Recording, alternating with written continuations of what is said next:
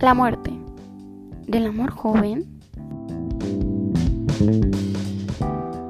Para tocar estos temas, tomamos las lecturas Demian, del autor Herman Hesse, y Tokyo Blues, de Haruki Murakami.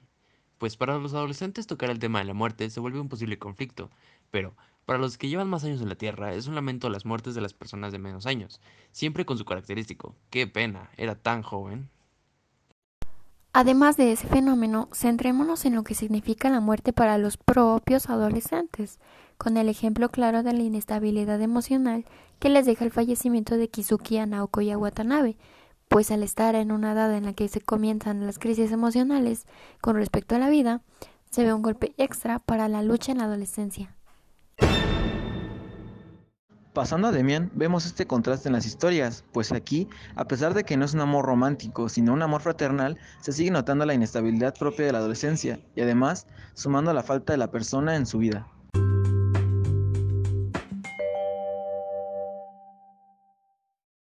Podríamos citar aquí una frase de Tokyo Blues.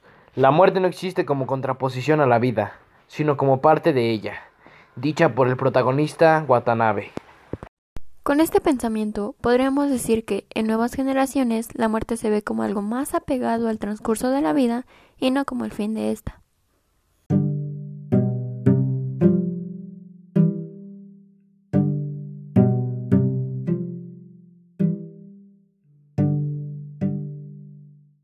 Hablando en temas del amor, vemos un fenómeno entre ambas historias, pues en una surge en pleno apogeo de la adolescencia, con estos sentimientos tan vivos y confusos, pero en la otra nace después de una rotunda herida, siendo en esta una perspectiva diferente al referirnos a él como vivo y confuso también.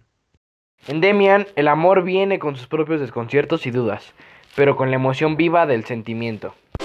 Y en el libro llamado como la capital de Japón, el amor viene acompañado de dolor y desconsuelo, mezclado con las ganas e inseguridades de la etapa.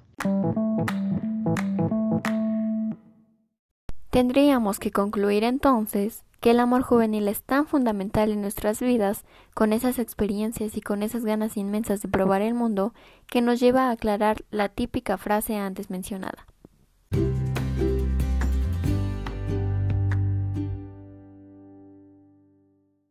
Efectivamente, los adultos saben que, al morir joven, la persona se pierde los mejores momentos de su vida, aunque con momentáneos infortunios, llenos de vivencias tan capaces de disfrutarse que se convierten en constantes ganas de seguir aquí.